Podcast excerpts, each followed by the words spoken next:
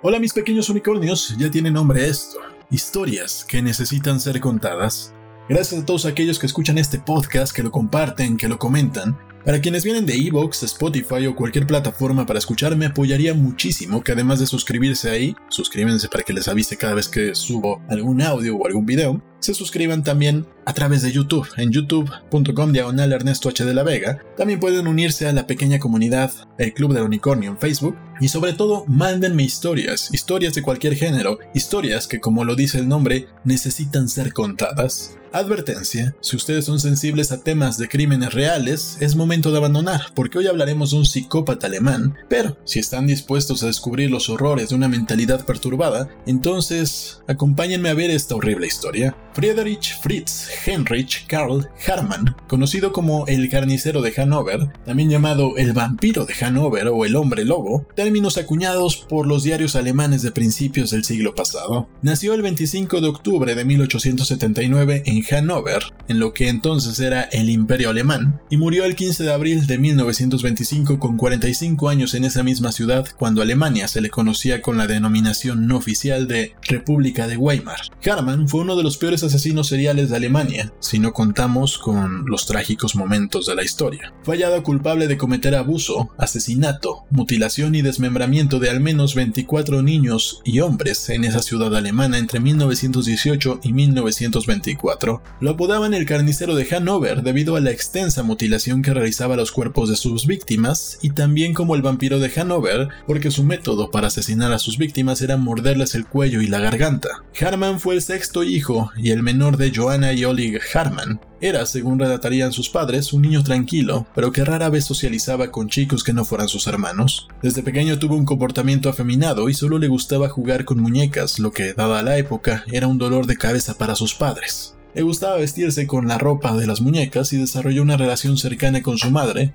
lo que también derivó en pasiones por la cocina y la costura, lo cual, si no hubiera sido tabú en esa época, probablemente lo hubiera llevado a ser un gran chef o un diseñador de modas en vez de convertirse en el monstruo que se convirtió. Pero venía de una familia desestructurada, sus padres eran alcohólicos y protagonizaban escandalosos enfrentamientos que llegaban a la agresión física. La madre de Harman trataba a su hijo como si fuera una niña y lo llegó a vestir con ropa femenina. Esto hacía enojar a su padre que lo golpeaba con saña cuando lo veía vestido de esta forma. Este ambiente provocó que sus hermanas también abandonaran pronto el hogar familiar. Su padre era conocido por ser un mujeriego, solo se había casado con Joanna por las propiedades de su familia tenía mal genio y hasta llegó a contraer sífilis debido a sus amoríos, pero igualmente continuó su matrimonio hasta la muerte de su esposa en 1901. Los maestros de Fritz Hartmann lo señalaron como un niño mimado y maltratado a la vez, propenso a soñar despierto. Sin embargo, su comportamiento en la escuela era ejemplar, pero su rendimiento era inferior al promedio. Según la reconstrucción de su vida y lo que él mismo contó después de ser detenido, Fritz fue abusado por uno de sus maestros a los 8 años, un dato que nunca contó anteriormente,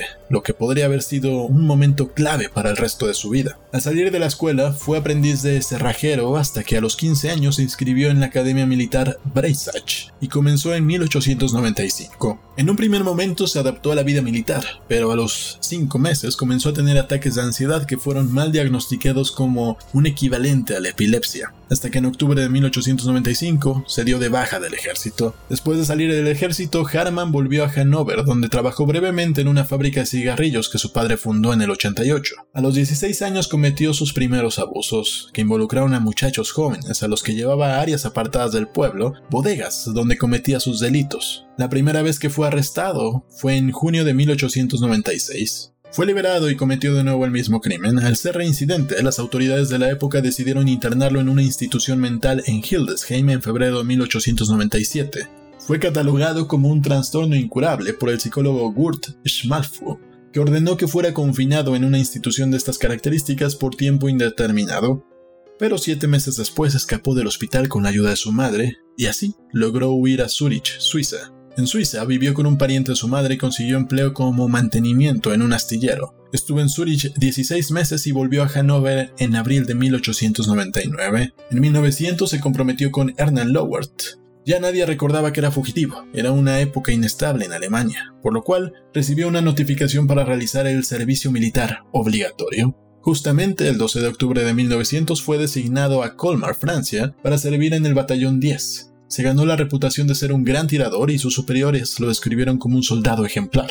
Después declararía que su servicio fue el periodo más feliz de toda su vida, pero colapsó mientras hacía ejercicios con su batallón y siguió con mareos, por lo que fue hospitalizado durante cuatro meses y después dado de baja del servicio militar por considerarlo inadecuado. Una vez que fue dado de baja del servicio militar con una pensión militar, regresó a vivir con su prometida en Hanover y a trabajar en el negocio de su padre, pero presentó una demanda de mantenimiento contra él, algo que no prosperó. Al año siguiente, una feroz y violenta pelea entre padre e hijo resultó en una demanda del padre contra Fritz, una demanda que tampoco prosperó. No había testigos, solo era la palabra del padre que hablaba de amenazas de muerte de su hijo. Sin embargo, le ordenaron un examen psiquiátrico en mayo de 1903 y determinaron que no era mentalmente inestable, algo diametralmente opuesto a lo ocurrido años antes. Consiguió reconciliarse con su padre, de quien recibió ayuda financiera para abrir una pescadería con su novia. Luego fue declarado por el ejército como un discapacitado e incapaz de trabajar, por lo que su pensión aumentó levemente en 1904. Ese mismo año, su prometida, embarazada de su hijo, rompió el compromiso. Como la pescadería se registró a nombre de ella, Erna se apoderó del negocio y echó a Fritz.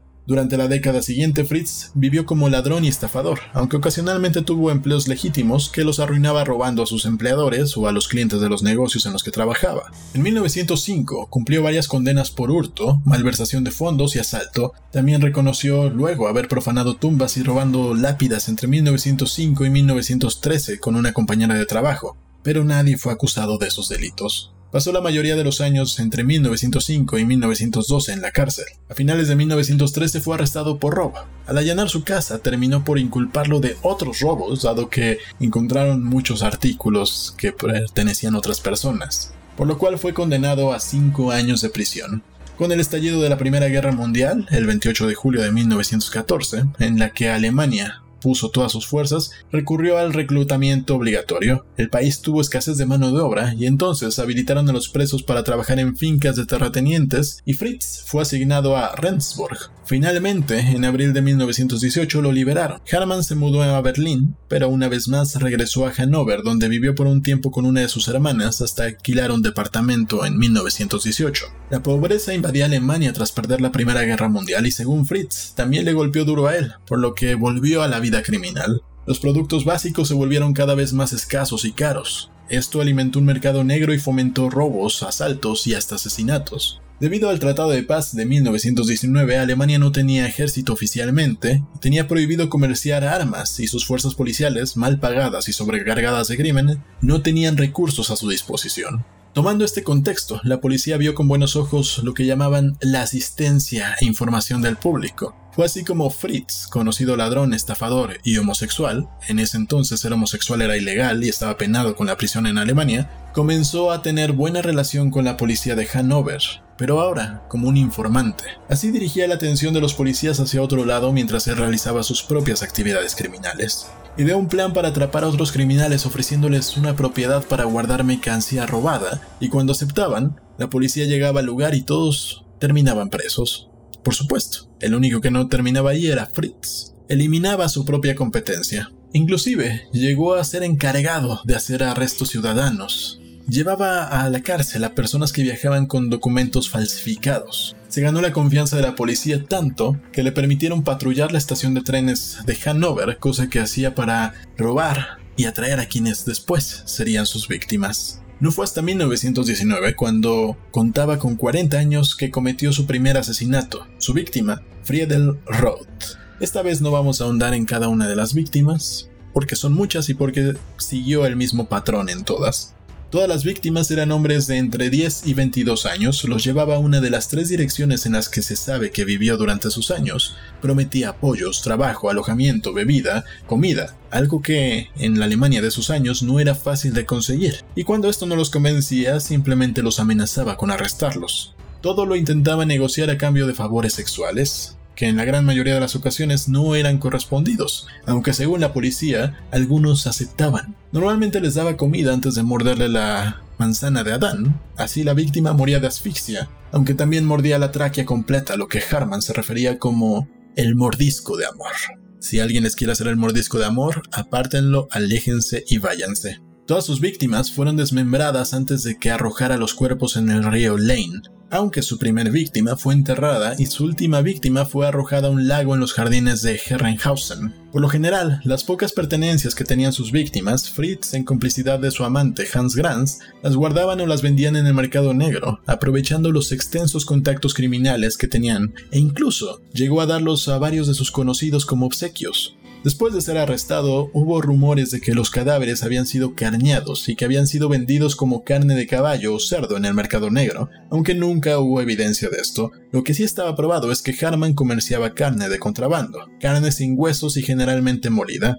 Él decía que había comprado la carne de un sujeto llamado Carl, pero tampoco se pudo probar que fuera cierto. Estamos hablando de la época postguerra en una Alemania empobrecida. La policía no se daba abasto con la cantidad de crímenes, no había seguimiento por las muertes y cadáveres que se iban apilando y encontrando desmembrados. De la misma manera no había mucha prensa. La radio recién estaba dando sus primeros pasos en Alemania y solo un puñado de diarios había sobrevivido a la crisis postguerra. En ese contexto, y con Harman convertido en el soplón de la policía, no se extraña que nunca lo hayan apuntado a él como un asesino serial, o algo similar este término se acuñó casi 60 años después. La detención de Fritz Harman se dio prácticamente de casualidad, aunque después la policía intentó justificarse diciendo que lo tenían como sospechoso de algunos casos. Obviamente nadie se creyó eso, pero fue lo que declararon oficialmente.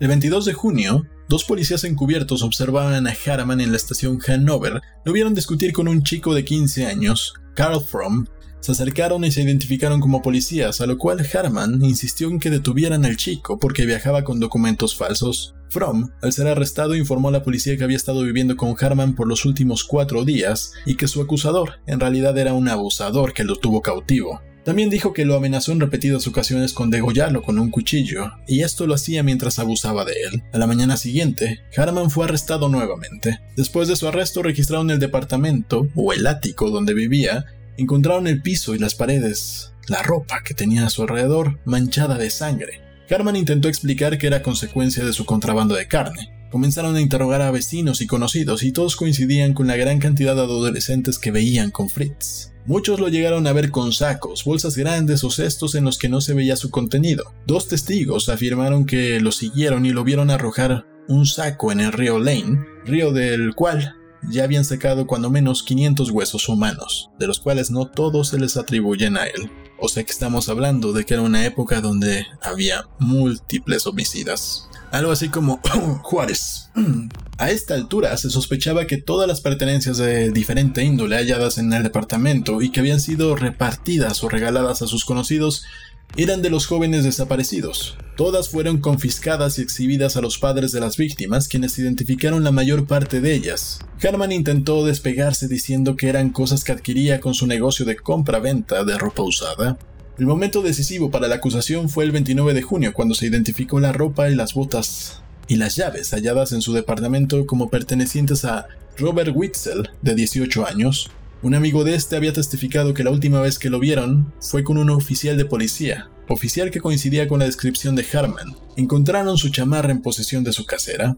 Ahí se quebró y ante la insistencia de su hermana, Harman confesó haber abusado, asesinado y desmembrado a muchos jóvenes, describiéndolo como una pasión sexual rabiosa. Según Fritz, nunca tuvo intención de asesinar a ninguna de sus víctimas, pero estaba atrapado por lo que él llamó un impulso irresistible impulso de morder o atravesar la nuez de Adán, la manzana de Adán de los chicos. Admitió también que solo un chico se le escapó cuando lo estrangulaba, y estaba a punto de morderle la garganta, pero este chico que escapó nunca lo denunció con la policía. También contó que desmembró a todas sus víctimas y aseguró que no le gustaba hacer esto, le parecía desagradable y que estuvo enfermo más de una semana después de su primer homicidio. De la misma forma, sostuvo que la pasión por morder las gargantas de sus víctimas superaba el momento desagradable que pasaba a la hora de desmembrarlos. De alguna manera decía que lo compensaba.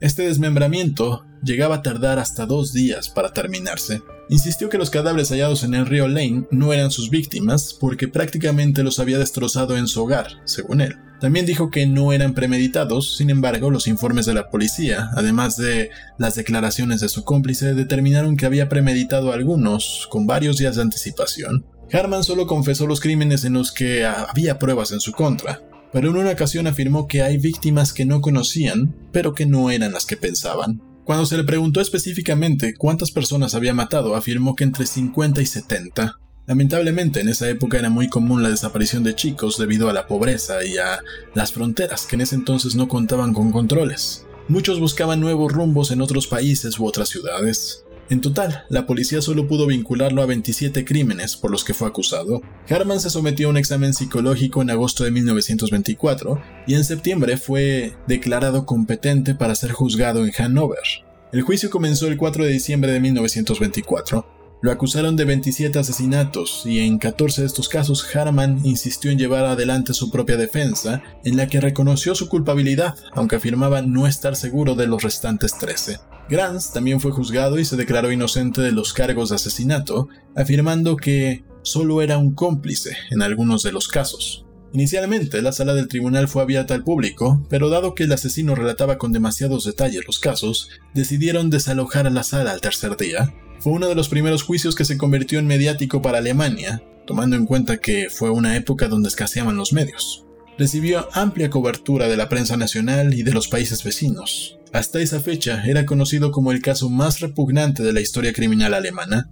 Pocos años después se pondría peor. Fue durante el juicio que se le comenzó a llamar el carnicero de Hanover, el vampiro de Hanover, el hombre lobo. Todo esto aparecía en las primeras planas de los diarios. Harman afirmó en el juicio que no había premeditado ningún asesinato. La razón por la que mataba seguía siendo un misterio hasta para él, cuando menos eso fue lo que afirmó en el juicio, en el que se declaró culpable de 14 homicidios. Para la paz mental de las personas que le habían comprado carne, Harman negó haber vendido partes del cuerpo como carne de contrabando. Esto fue apoyado por un experto médico que declaró que la carne que habían encontrado en su departamento no era humana. Cuando le mostraron fotografías de sus víctimas para identificarlas, muchas veces se mostró molesto, se quedaba en silencio, se congía de hombros. Cuando le decían que había vendido sus pertenencias, solo decía probablemente lo maté o anótalo, está bien para mí. En el caso específico de la fotografía de Alfred Hogefe, afirmó, ciertamente asumo que lo maté, pero no recuerdo su rostro. Innumerable cantidad de pruebas desfilaron durante el juicio, incluyendo cráneos, pero de manera indiferente afirmaba que no eran los cráneos de sus víctimas, porque él prácticamente los había aplastado. Solo confesó haber arrojado una cabeza al río y haber escondido una detrás de su cocina. Hubo un gran desfile de testigos, aunque la mayoría solo afirmaban que lo veían salir con paquetes de carne, pero jamás entrar con ellos. Su casera indicó que toda su familia enfermó al comer salchichas que les había regalado Fritz. Otro vecino dijo que era alarmante la cantidad de adolescentes que entraban en el departamento de Harman, pero que jamás salían. Las dos conocidas de Herman, una que era pareja de Hans Granz, contaron que una vez les pareció ver una boca hirviendo en la caldera, pero que llevaron esta pieza a la policía y les respondieron que solo era el hocico de un cerdo. Esto fue solo lo que pasó en la primera semana de juicio. En la segunda semana se centraron en el grado de conocimiento que la policía tenía en estas actividades. En ese momento la policía aceptó que nunca sospechó seriamente que la persona responsable de las desapariciones fuera Fritz. Lo consideraban un informante de confianza, a pesar de que muchas de las víctimas fueron vistas por última vez con él. Ni siquiera sospecharon por sus antecedentes penales que tenía. El juicio duró dos semanas, pero tuvo un total de 190 testigos, incluyendo los padres de las víctimas, quienes debían identificar las posesiones de sus hijos. El 19 de diciembre de 1924, el tribunal volvió a reunirse para imponer una sentencia a los dos acusados. Harman fue hallado culpable de 24 de los 27 cargos de asesinatos, y condenado a muerte por decapitación. Fue absuelto de tres crímenes que no hubo haber cometido, y al escuchar la sentencia, Harman afirmó, acepto el veredicto total y libremente, y después agregó, iré al bloque de decapitante, con alegría y felicidad. Su supuesto cómplice, Hans Granz, se puso histérico al escuchar que había sido declarado culpable por incitación al asesinato y condenado también a muerte por decapitación. Esto por haber incitado el asesinato de Adolf Hannapel y ser cómplice del asesinato de Fritz Wittig, una vez que llegó a su celda, se desmayó. A las seis en punto del 15 de abril de 1925, Fritz Hermann fue decapitado por la guillotina en los terrenos de la prisión de Hannover. Le notificaron la noche previa, rezó junto a un pastor y se le concedió un último deseo según la tradición alemana. Ese último deseo fue fumar un costoso habano y beber un café brasileño en su celda. Ningún miembro de la prensa se le permitió presenciar la ejecución. Hubo algunos pocos testigos que contaban que se mantuvo entero hasta el final, y sus últimas palabras fueron Soy culpable, caballeros, pero por difícil que sea, quiero morir como un hombre. Cuando le pusieron su cabeza sobre la guillotina, afirmó Me arrepiento, pero no temo a la muerte. Recordemos, no entró nadie de la prensa, así que todo esto se basa en rumores de la poca gente que entró a ver la ejecución. En sus confesiones posteriores a ser detenido, Harman contó cómo conoció a su amante y cómplice. Hans Grant se contactó con Harman con la intención de vender su cuerpo tras escuchar el rumor de su homosexualidad. Según Harman, lo veía como un hijo y aseguró que lo sacó de un pozo y de una vida de perros.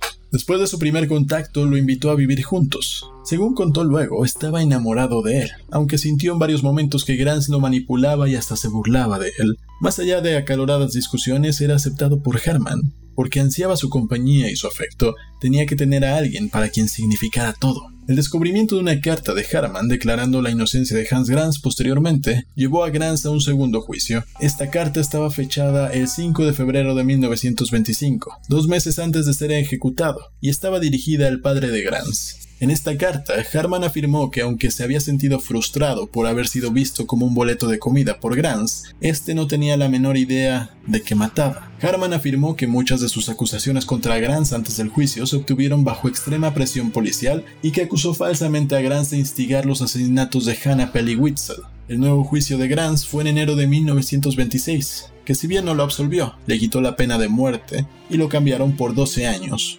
debido al delito de incitar asesinatos indirectamente. Después de esos 12 años, Grants fue sacado de la cárcel por el régimen nazi y fue llevado ilegalmente como otras 200.000 personas al campo de concentración de Sachsenhausen en Brandenburgo. Después de 22 años privado de su libertad, fue liberado en 1946, un año después de que el Tercer Reich perdiera la Segunda Guerra Mundial y fuera derrotado en mayo de 1945. Grans vivió en Oberricklichen, Hannover, hasta su muerte en 1975. Y aquí termina la historia de Fritz Hermann y de su amante Hans Grans. Les recuerdo que pueden apoyarme suscribiéndose a este podcast en Evox, Spotify, YouTube o la plataforma de su preferencia, sobre todo compartiendo con más personas estos contenidos.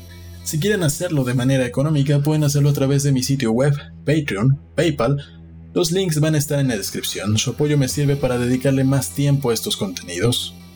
Y bueno, en historias que necesitan ser contadas, sabemos que hay muchas personas creativas o que han pasado por anécdotas interesantes, ya sean de terror, drama o de cualquier género. Mándenlas a historias.ernestodelavega.com y aquí vamos a darles espacio. También pueden unirse a la comunidad a través de Facebook en el Club del Unicornio y si así lo quieren, después podríamos ver para hacer algún grupo de Whats. Dicen que eso les gusta. Pero eso habrá que ver qué opinan en los comentarios. Muchas gracias por haberme acompañado. Nos vemos en el siguiente podcast. Yo soy Ernesto de la Vega.